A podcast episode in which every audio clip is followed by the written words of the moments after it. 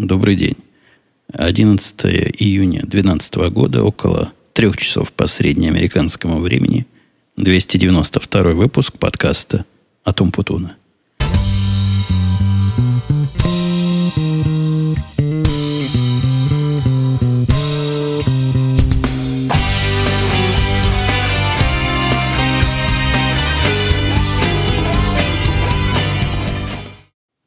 И не нравится мне все это, все это, что я вижу себя тут вокруг, и слышу в своих наушниках, чего-то у меня не так. Вам, скорее всего, разницы не будет никакой, но мне поверьте. Поверьте мне, я удивляюсь. Я удивляюсь, глядя на уровни записи, чего-то у меня все ослабело. Причем ослабело так серьезно в два раза, и никакой явной причины этому я не вижу. Ну, благо это не помешает нам добавить некие программные способы обработки, постобработки этого подкаста, хотя я, как правило, пытаюсь избегать подобных телодвижений.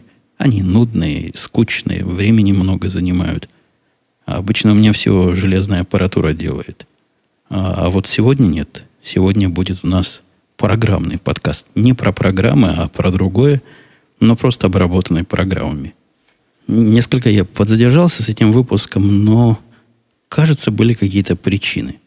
А, да, точно были причины. В четверг, в тот самый регулярный день, когда я собирался, планы семьи поменялись, и они не пошли туда, куда хотели пойти. И мальчик как-то с работы рано пришел.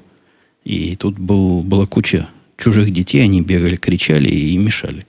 В общем, пролетел я в четверг, в пятницу уж тоже не помню чего. А, работа в пятницу. Пятница – это у меня тот самый день, когда можно разное количество изменений после закрытия биржевого дня выкатывать. Будут целые двое суток, чтобы починить. Но вот субботу, воскресенье как раз эти изменения и чинил. В общем, был занят. Занят был, а сегодня решил, что если сегодня не запишу, завтра не запишу тоже, потому что завтра еду на работу, посетить контору, посмотреть на своих работников, их честные глаза. И поэтому, оставив в сторону свой обед, которого фактически нет, но вот виртуальный обед – я в такое раннее время, 2-3 часа, мне еще есть не хочется. Так что обед практически отдал. Отдал публике, отдал вам. Не врагу, но вам. И да, и начнем. Начнем с того, что абсолютно не в темах у меня здесь, и абсолютный шок и ужас произошел только что. Он не в отрицательном таком контексте шок, но просто в неожиданном контексте. И я думаю, люди, которые следили за за новостями около компьютерными в курсе, что сегодня была презентация некая от Apple, называется Keynote. Конечно, я не про нее. Конечно, я про это вам рассказывать не буду. Про это, про все вам расскажут специалисты в подкасте Радио Ти. С моим в том числе участием. А про то, что вот сижу я, смотрю, никого не трогаю. Смотрю эту презентацию в виде потока сообщений, которые со всего мира идут. И тут связывается со мной один из моих работников – один из работников, который из старых, то есть из тех, которых я набрал много-много лет назад, сколько лет? Ну, четыре. Может, даже уже пять лет назад. Ну, четыре точно. У меня был такой большой набор. Я тогда уже подкаст записывал, и я рассказывал про этот набор. Так вот, он был второй или третий в этом большом наборе. Ну, и с тех пор успешно работал. Работал, не скажу, что звезд с неба хватало, то есть такой солидный серьезный работник, не середнячок, но серьезный работник. Ну вот понятно, на что он способен, понятно, чего он может сделать. Человек надежный, но очень не быстрый. То есть, если даешь ему задание, можно быть стопроцентно уверен, что в какой-то обозримый промежуток времени задание будет выполнено. Промежуток этот времени поначалу меня удивлял, то есть у него все очень старательно. Но он из таких программистов, которые пока все не протестируют, пока везде все не оформят, пока везде документации не допишет, для него проект не готов. Это даже скорее плюс, чем минус в обычной жизни, в бытовой.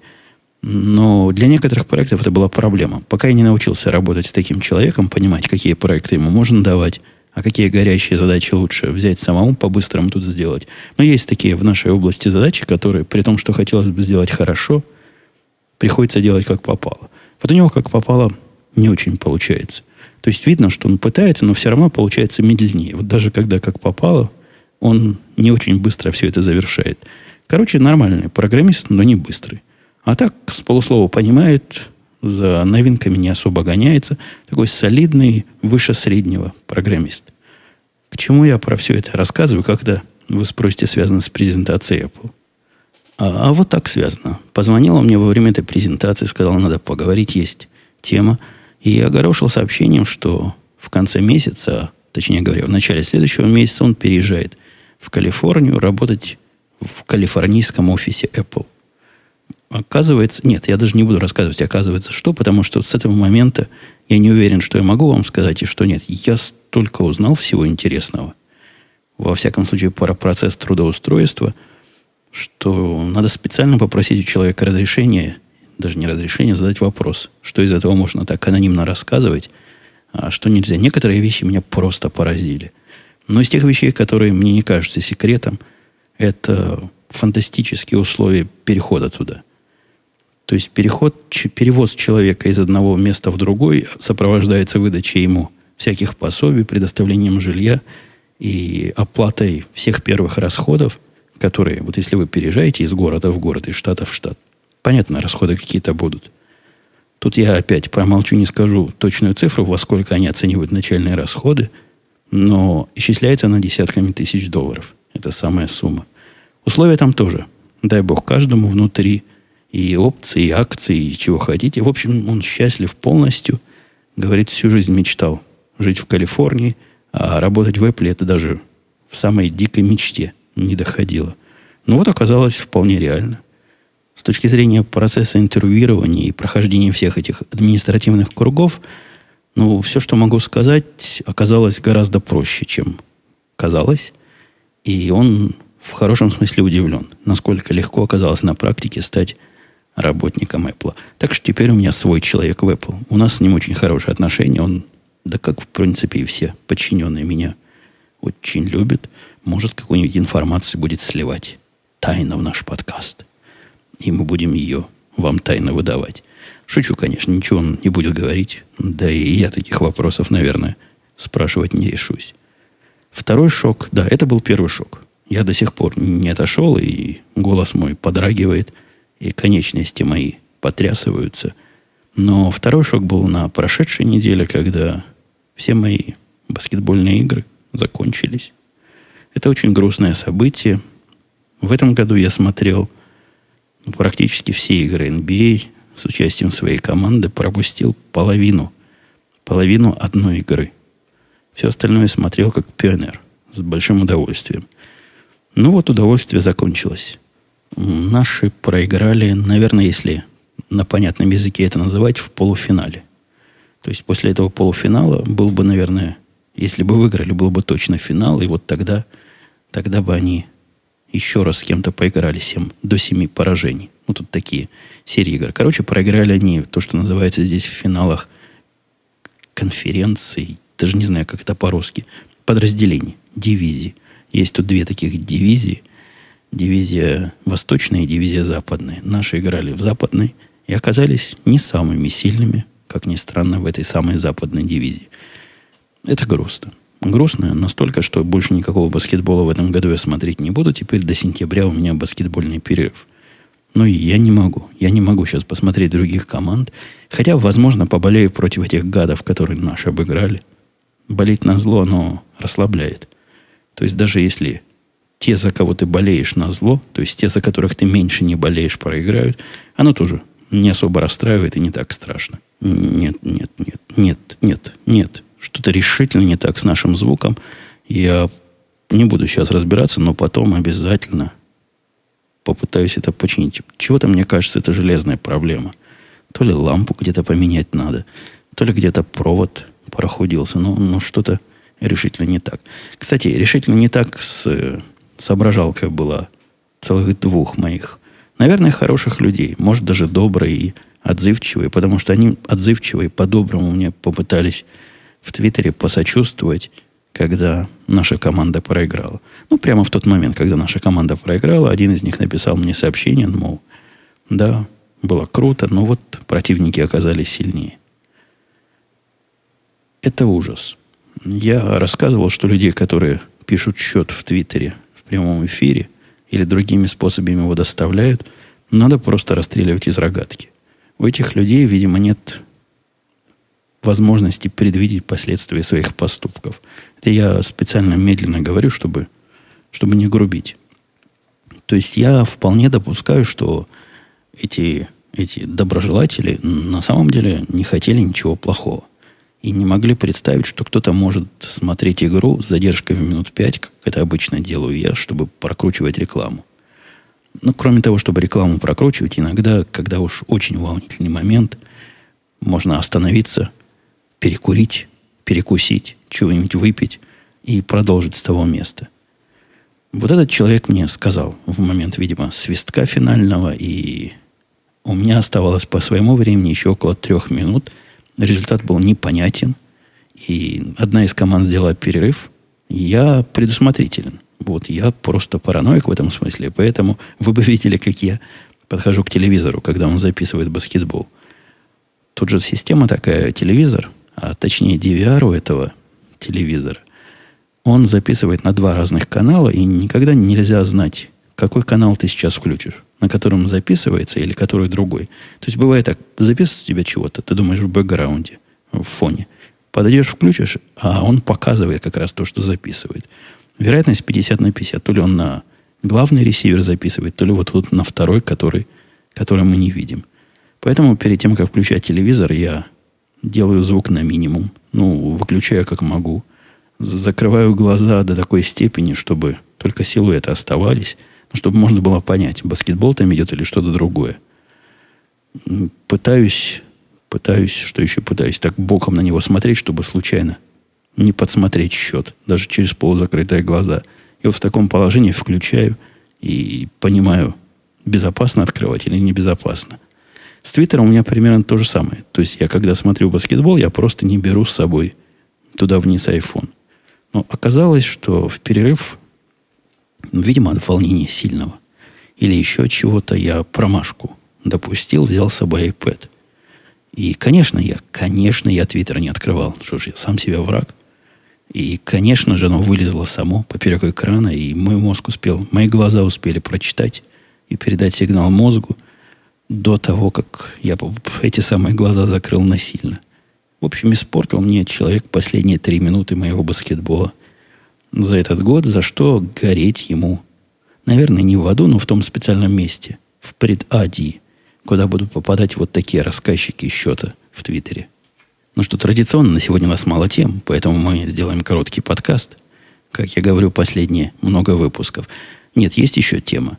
Тема, которая меня даже не то, что удивила, я на себя удивляюсь. Не на тему, а на себя. В принципе, человек, я любящий качество, я многократно вам рассказывал здесь о том, что Bluetooth гарнитура, такая штука беспроводная – что втыкается в ухо и через которую можно звонить по телефону, а самое главное слушать аудио, всякие подкасты. Ну, музыку плохо, но тоже можно. Несравненно и абсолютно бесподобно у Plantronics, и называется это Voyager. Э, да, называется это Voyager Pro. И хвалю я его не уставая. Просто сил моих не хватает, чтобы... Сил моих хватает, чтобы без устали его хвалить. На мой взгляд, лучшее устройство не то, что в своем классе, в любом классе. Отличное качество звука, удобство ношения, уши от него не болят. Все прекрасно. Великовато немножко, но это мелочь. Кому, кому размер волнует. И обратил я внимание на странное. При том, что мозг мой понимает, и разум соглашается с мозгом. Действительно, Voyager Pro прекрасное устройство, им надо пользоваться, а рука тянется к другому. И это другой тоже Plantronics, другой модели, про которую я тут тоже, конечно, рассказывал. Она, по-моему, без названия просто. М50 называется. У него разница во всем. Он всем хуже. Вот этот, которому тянется рука, хуже всем. Он не такой, с точки зрения разговора, качественный. Он не такой превосходный звук дает, когда прослушиваешь через него, особенно когда прослушиваешь музыку или подкаст, или еще какой-нибудь контент не телефонный. С точки зрения качества общения с ним, звука его, он явно хуже. С точки зрения ношения на ухе он такой же. То есть он также прекрасно и превосходно сидит, по-другому, но также превосходно. А вот что в нем совсем другое, это время жизни на батарейке. После того, как я практически обнаружил, что мне хватает одного заряда вот этого маленького M50 Plantronics на целый день, и не надо задумываться о том, что вдруг он может закончиться, на день это хватает при активной работе. Там у него много-много часов работы батарейной. Без батарейной у него работы просто нет. А вот этот Voyager надо подзаряжать.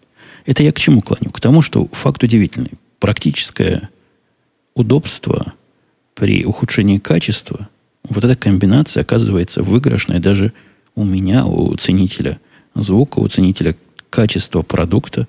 Продукт менее качественный, но с гораздо более удобными.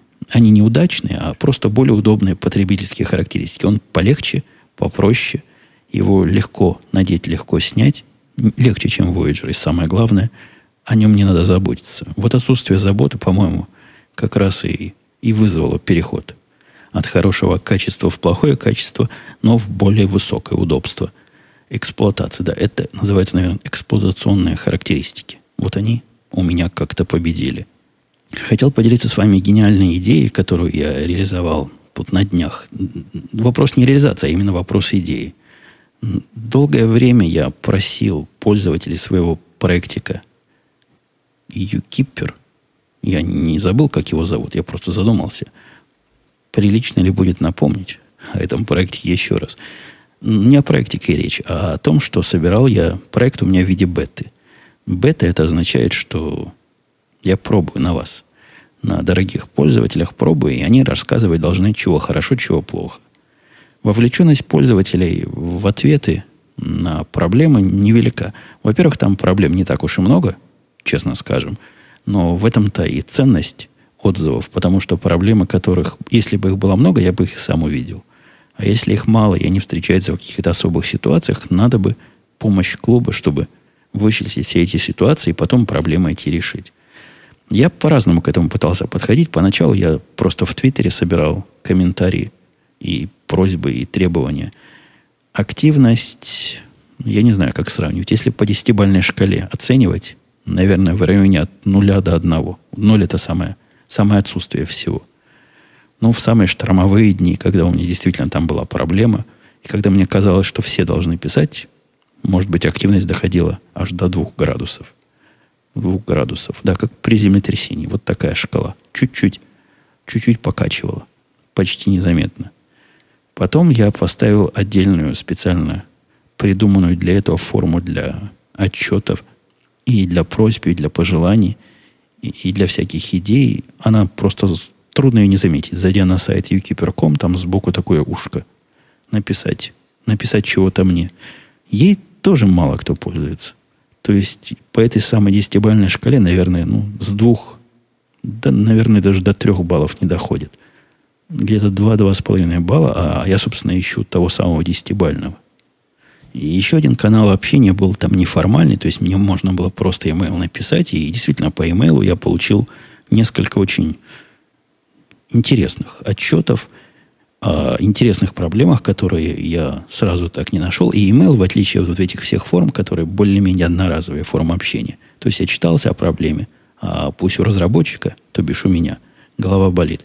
Email подразумевает какую-то вовлеченность разговора. Вовлеченность скорее в разговор, обе стороны. То есть я могу написать обратно человеку, спросить, ну как там, как там чего. Но технически говоря, и в других средствах можно также сделать, и в том же Твиттере, и в той же системе форм, но как-то в имейле оно само. Ну, вы понимаете, о чем я, да? Оно само просится. Раз уж мне написали письмо, то, скорее всего, и ответят на мое письмо.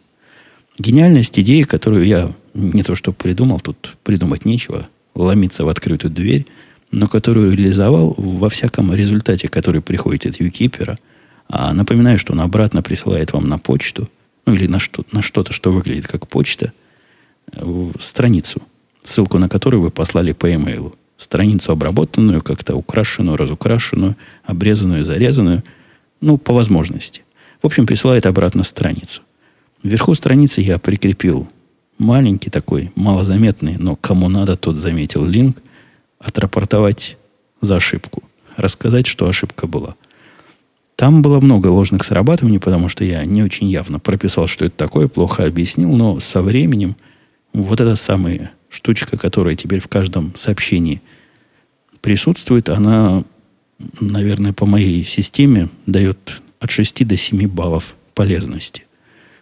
Пользу ну, просто невозможно переоценить. Я такого количества полезного и интересного ни в одном из своих проектов от живых пользователей не получал.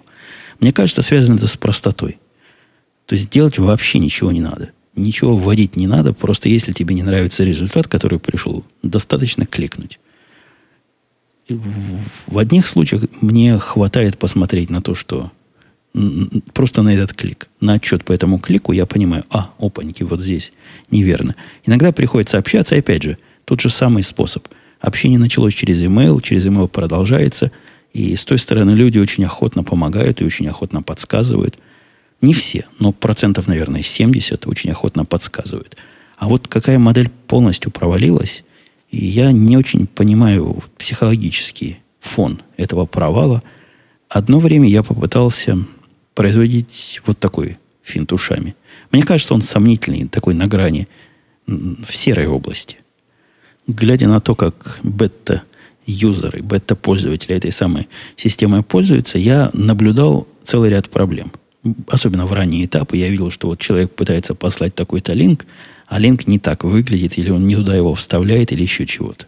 В некоторых случаях я просто брал из отчетов моих моих отчетов и писал пользователю письмо человеческое, что, мол, я заметил, я даже писал не я, а наши роботы донесли, писал я, что вы пытались вот такого-то числа, вот такой-то линк послать, и он у вас не получился, видимо, потому-то и потому-то, не хотели бы вы, значит, попробовать со мной это дело еще раз, и вот я починил туда там. Я даже вопросов не спрашивал. То есть, если я писал письмо такого рода, то, значит, я уже знал, чего не так, просто рассказывал человеку о починке и просил проверить, стало ли с его точки зрения лучше.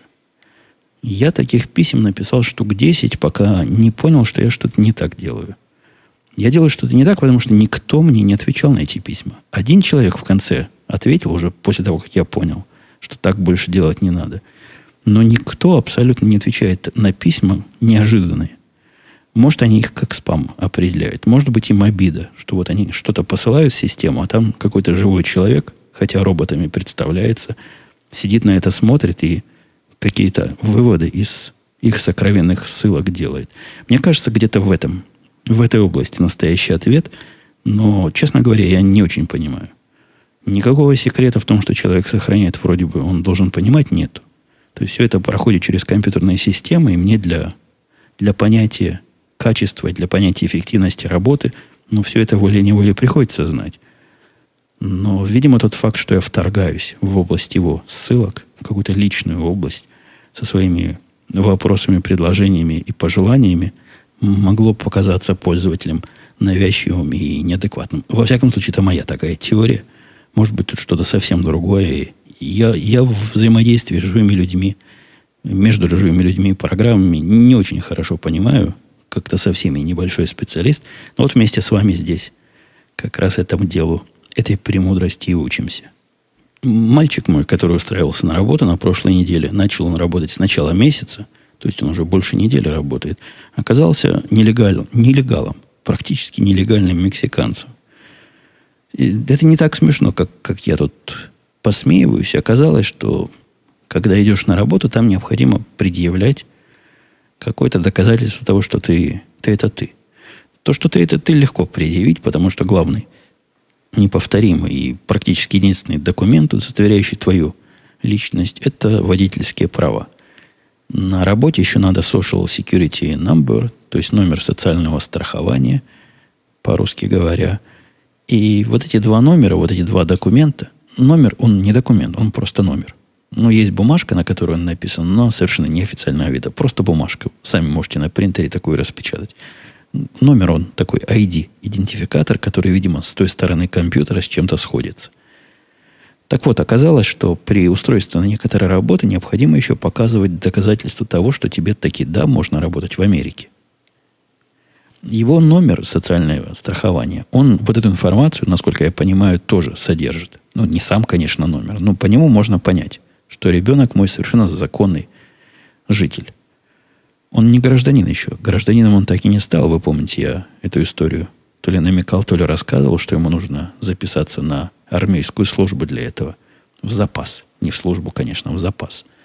записаться, а документы все оттуда не приходят и не приходят. Может, он их даже не послал и преувеличивает. То есть просто обманывает отца, говоря, что послал.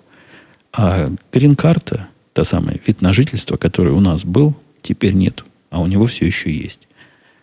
Она просрочилась. Оказалось, что грин-карты просрочились. И не только его, у дочки тоже просрочилась. Надо будет ей тоже обновлять. И он практически здесь нелегал.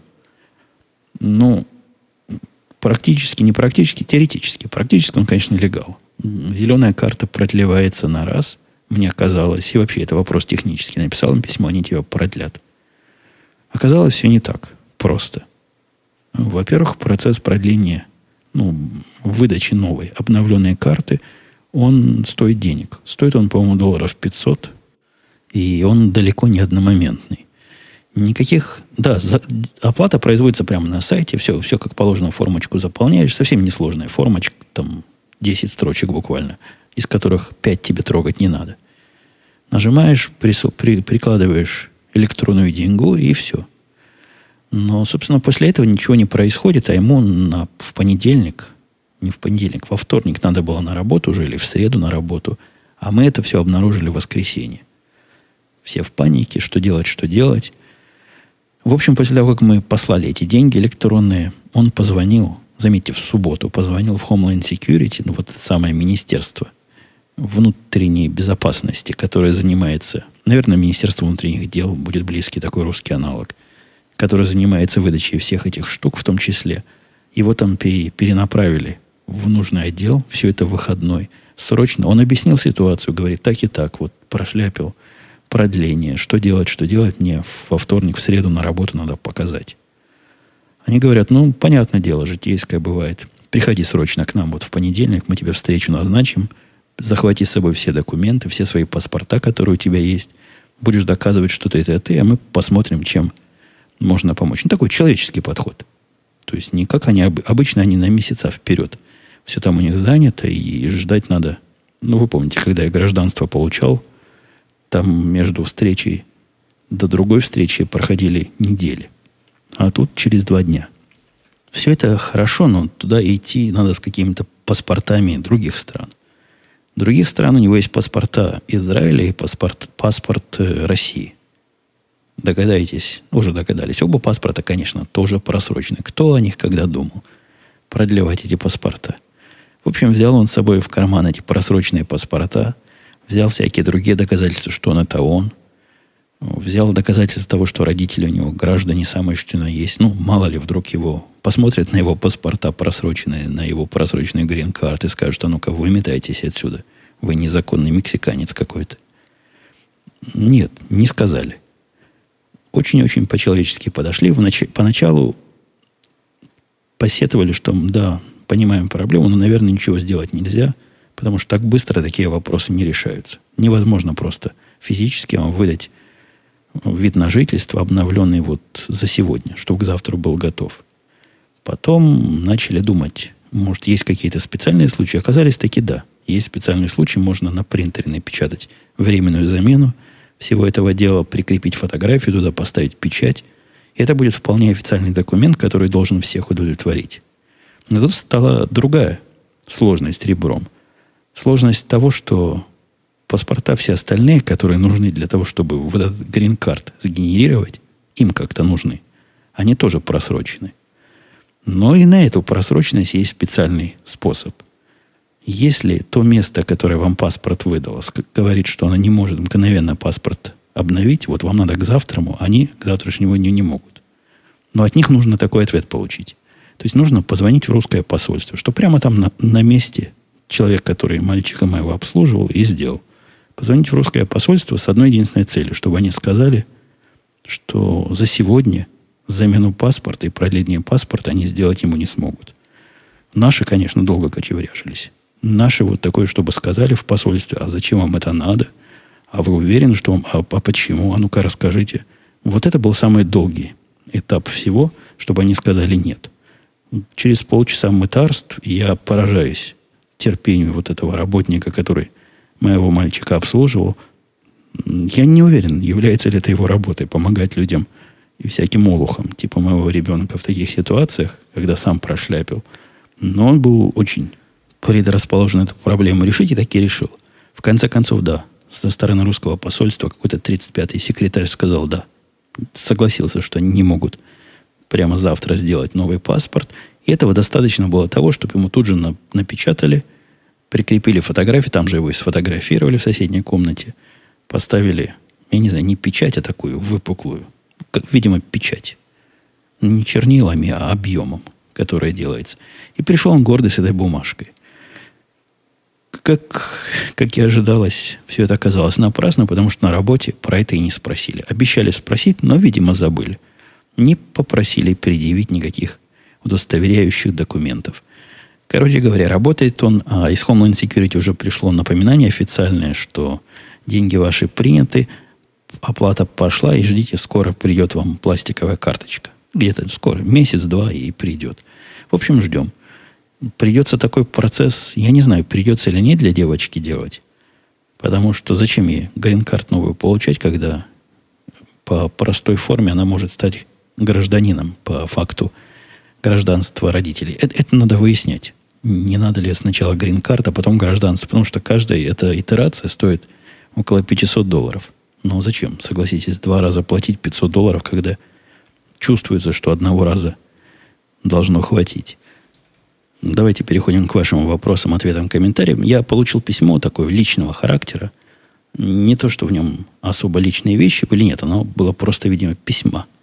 В виде письма мне направлено, поэтому подробности вам не расскажу. Но суть интересная. Суть в том, что писал мне иностранец, человек, который не имеет никаких родственных отношений с русским языком, то есть не родился, не вырос, ни родителей нет, просто изучает русский язык. Он рассказывал свою историю о том, он, по-моему, из Германии – что года два назад нашел мой подкаст, и вот после этого его развития разговорного языка я, я задержался, я пытаюсь культурные слова подбирать, а то ведь он потом будет мучиться их переводя. Так вот, после того, как он начал меня слушать, его разговорный язык улучшился, и используя некие мои фразы в разговорах и в переписке со своими корреспондентами, видимо, понимающих русский язык, они даже удивлялись, откуда он вот такое знает, где он вот такое слышал. А слышал он все это у меня. Нет, там я без шуточек и хихоник. Мне приятно, что таким образом тоже можно подкаст использовать. Это не первый раз. Мы когда-то обсуждали года назад, когда у меня просила Колорадо, кажется, да, где жуки водятся. Университет какой-то там просил разрешение использовать подкасты в обучающем курсе. А здесь нет. Здесь не университет, здесь один человек, но зато живой – он приложил даже фотографии своих конспектов, где он записывает за мной. Он ходил за мной и записывал. А потом проходит это дело, видимо, с переводчиками и с помощниками, пытается понять, чего та или иная фраза значила, и когда ее, и куда его... Хороший, правильный способ. И если кто-то из вас еще, дорогие слушатели, хочет изучить русский язык, приходите. У нас всегда открыто. Он утверждает, что мой подкаст с точки зрения иностранца не очень простой, но и не очень сложный. Бывает, мол, и сложнее. Но вот мой это баланс между, между разговорным языком, ну и не самым низкоуровневым языком. Это он мне так комплимент делал. Это я вам перевожу. В общем, хороший у меня язык. Иностранцам доступный, хотя не с первого раза. И обогащает их иностранную речь. Писал мне все это дело по-русски или на русском языке. Я человек, через которого изучает этот русский язык, тут задумался. Общем, писал мне кириллицей. О, скажем так.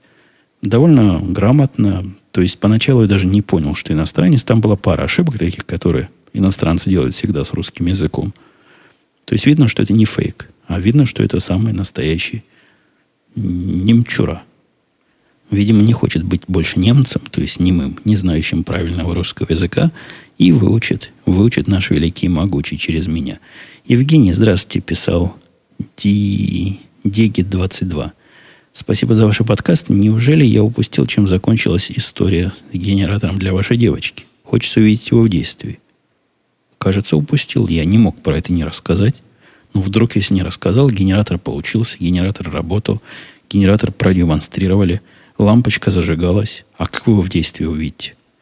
На, на видео снять это трудно, потому что лампочка там горит так, что не разгорается. Но ее вооруженным взглядом увидеть легко. То есть глазом увидеть легко. А вот на камеру снять, наверное, можно тоже в полутемном помещении. А что, не представляете, как лампочка загорается? Крутишь ручку, она и разгорается потихоньку. Разгоралась не так сильно, как бы мне хотелось, но тем не менее разгоралась, все сработало. Да рассказывал я об этом. Ну, вы морочите мне голову, дорогой Дигит. Украинец или украинец пишет, еноты приходят только ночью. Интересно, стыкуются ли они с кошкой и собакой в дневное время? У нас только белки и зайцы по газонам бегают. Кроме того, там еще кто-то спрашивал, чем же они питаются. Кто спрашивал, кто спрашивал? Юрий спрашивал, а чем питаются еноты? Неужели вокруг достаточно личинок, лягушек и тому подобное? Ну или, по крайней мере, ягод, желудей, орехов и фруктов? Понятия не имею. Вот продовольственную проблему енотов мы не решали. И еноты в том нашем старом доме, где мы когда-то жили, были вредные и пакостные. Они переворачивали всякий мусор, и из мусора доставали себе, видимо, эти самые орехи, желуди и фрукты. Здесь нет. Здесь у нас мусор стоит в закрытом таком баке – а бак в свое время закрыт в гараже, а гараж закрыт на 33 замка. Короче говоря, ни один енот туда не подкопается. Ничего вредного я не вижу, чтобы они ели. То есть, наверное, они что-то едят. Ну, листья там у деревьев падают. Может, они, как бобры, обгрызают кору. Не знаю. Может, к соседям ходят подъедаться. Но у меня никаких отрицательных результатов их промысел еды не вызывает. Э, не стыкуются они ни с кошками, ни с собакой. Про собаку я не, не рассказывал, да и тут особо не буду рассказывать. Нет, собаки у нас уже нет. Она уже умерла в начале 2012 года. Там тоже была история. Умерла от старости. Она была очень старая. И когда в этой больнице узнали ее возраст, ну, каждый раз, когда ему туда водили, лечить или прививки делать, всегда поражались долгожительству. Мол, столько такие собаки не живут. Она у нас была с, с 90 93 или с 94 -го года, но вот сейчас 2012. Представляете, да, это глубокое-глубокое под сто лет в переводе на человеческий язык вот для такой породы собак. Кошки не стыкуются тоже, потому что кошки у нас не выходят. Они стыкуются с ними через стекло. То есть, с одной стороны, эти сидят, с другой стороны, эти бесятся. И вот такая стыковка. Жена боится их выпускать, потому что, говорит, еноты могут кошек сожрать. В ее понимании. То есть еноты такие здоровые, что действительно за кошек как-то страшновато. Ну, не знаю. Мне не кажется они вот такими плодоядными хищниками, эти самые еноты. Да и кошки у нас, особенно черные, за себя постоять, судя по всему, смогут. Я бы выпустил. Они же уже выходили, кошки, и вернулись обратно. Нужно боиться, что когда-нибудь они не вернутся. Или будут загрызены енотами. Доброго времени суток, Евгений, пишет Скотти. Скажите, много ли домашней вы тратите времени на игры на телефонах, айпэдах и прочей домашней мобильной технике? Случается ли вам тратить деньги на то, чтобы купить, купить игровой контент? Что, что означает такая странная... Игровой контент-то есть игры, да, наверное? То есть плачу ли я, когда-нибудь платил ли я за игры, да? Как вы относитесь к такому роду коммерции? Вообще, как обстоит в Штатах дело с этим хозяйством? Спрашиваю, потому что обнаружил вокруг себя небывалый бом социальных игр, и буквально через одного молодые люди в больших супермаркетах сидят на лавочках и играют во всякое разное. Э, ну да, я тоже, как эти молодые люди. То есть я не сижу на лавочке, не играю во всякое разное. У меня есть из, из игр социальных, то есть из тех, в которые вовлечены незнакомые мне люди, я сейчас играю в самолет, летаю там, всех стреляю. Не знаю, можно ли назвать это социальной игрой, этот самолетный симулятор, но он очень приятен. Семья моя, конечно, тоже играет всякие игры. Жена не любит социальщину, то есть если в игре, в игре есть режим, где можно поиграть с кем-то или поиграть без кого-то, она выберет без кого-то. Она очень у меня сильна и развилась в игре в нарды. Там есть такая замечательная программа игры в нарды. И поднялась там до высоких уровней, но с людьми все равно отказывается играть. Вот она любит вот эту игрушку поиграть. Ну и чтобы мозг расслаб и ослаб, и отдохнул, она играет зомби. Пострелять зомби, это у нас называется. То есть зомби против, против растений, против цветов. Это практически две игры. Но еще стратегири, да? Стратегири, по-моему, это называлось. Тоже в эту играет. Она у меня человек двух-трех игр. А я по-разному. Вот я рассказывал где-то в радио Ти, по-моему, или где-то я рассказывал, что увлекся сильной игрой одно время стратегической, где чувствуешь себя вирусом и, или микробом, или спорой, и убиваешь все население. Такая стратегия около реального времени. Довольно симпатично, хотя, по-моему, слишком просто. Ну, да. То есть отношусь я к контенту, как, как к нему можно относиться. И, конечно, эти игры покупаю, а где же их еще брать? Они в основном хорошие, стоят денег. Небольших, но денег. Я не вижу ничего странного в покупке игр. И никакого особого отношения к этой коммерции у меня нет. Ну, коммерция и коммерция, такие же программы, как и любые другие программы. Евгений спрашивал Данил, а почему вы платите за NBA по телевизору? Плюс приходится записывать, а просто не купить подписку League Pass на NBA.com.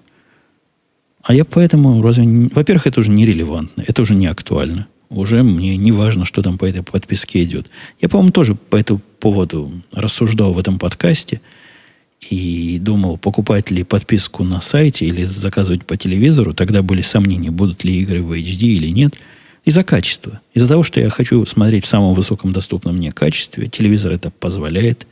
HD игры. А из того, что на сайте можно купить, LeakPass вот этот, он...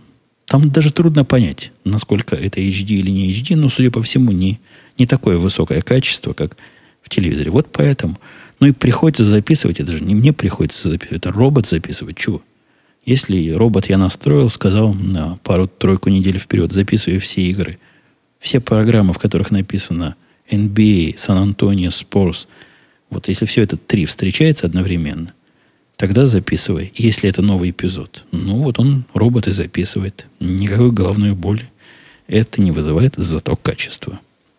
Расскажите, пожалуйста, Евгений, писал Иван, Пользуетесь ли вы слепым методом набора, и когда вы его освоили, какими средствами для обучения пользовались? Спасибо. Не пользуюсь. Никогда меня вопрос этот не волновал, никогда меня скорость набора не интересовала. Я, в общем, не наборщик и не писатель книг, и не тот человек, который знаки генерит. Я мысли, я смыслы генерю. А для этого быстро набирать не надо. Жена моя не так давно изучала при помощи... По-моему, для Мака есть только одна программа, которую можно изучать. И она там все уровни прошла, и действительно за, за неделю, по-моему, неспешного обучения, когда она дочку ждала под, под, разными, под разными кружками в разных местах, сидела в машине и, и тренировалась. Научилась действительно по-слепому теперь может печатать. Она по-русски, правда, научилась по-слепому печатать, не по-английски. Ну, тоже дело. То есть, действительно, эти методы работают. Человек, который вообще не умел без, без буквок на клавиатуре ничего раньше делать, теперь печатает не глядя. Не так быстро, как мне казалось бы, надо печатать слепым методом, но вполне уверенно, точно не медленнее, чем я на клавиатуре, на которой буковки есть. Но буковок у меня на клавиатуре нет, вы знаете. Я ленивый, чтобы буковки рисовать, поэтому у меня фонетическая раскладка на клавиатуре. Я поглядываю иногда, где какая буква. Ладно, все. Давайте сегодняшний короткий, как он обещался, подкаст будем заканчивать, потому что получился он не таким коротким. У меня есть сомнения, сильное сомнение по поводу результата, как-то мне не нравятся уровни в процессе. Надеюсь, получится починить и, и получится доставить вам все удовольствие прямо в уши. Все, пока. До следующей недели услышимся.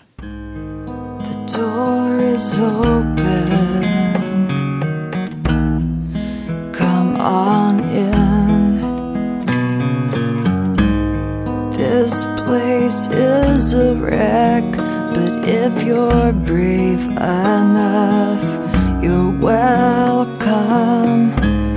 Pull up a chair and I'll put on some coffee. Looks like the pull of this life has worn you thin. Please know you got a friend. No I'm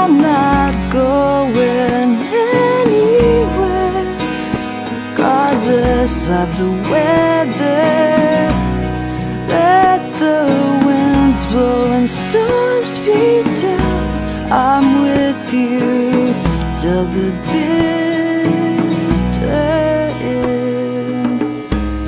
So go ahead, go where you need to go. If your heart is caving in, you can.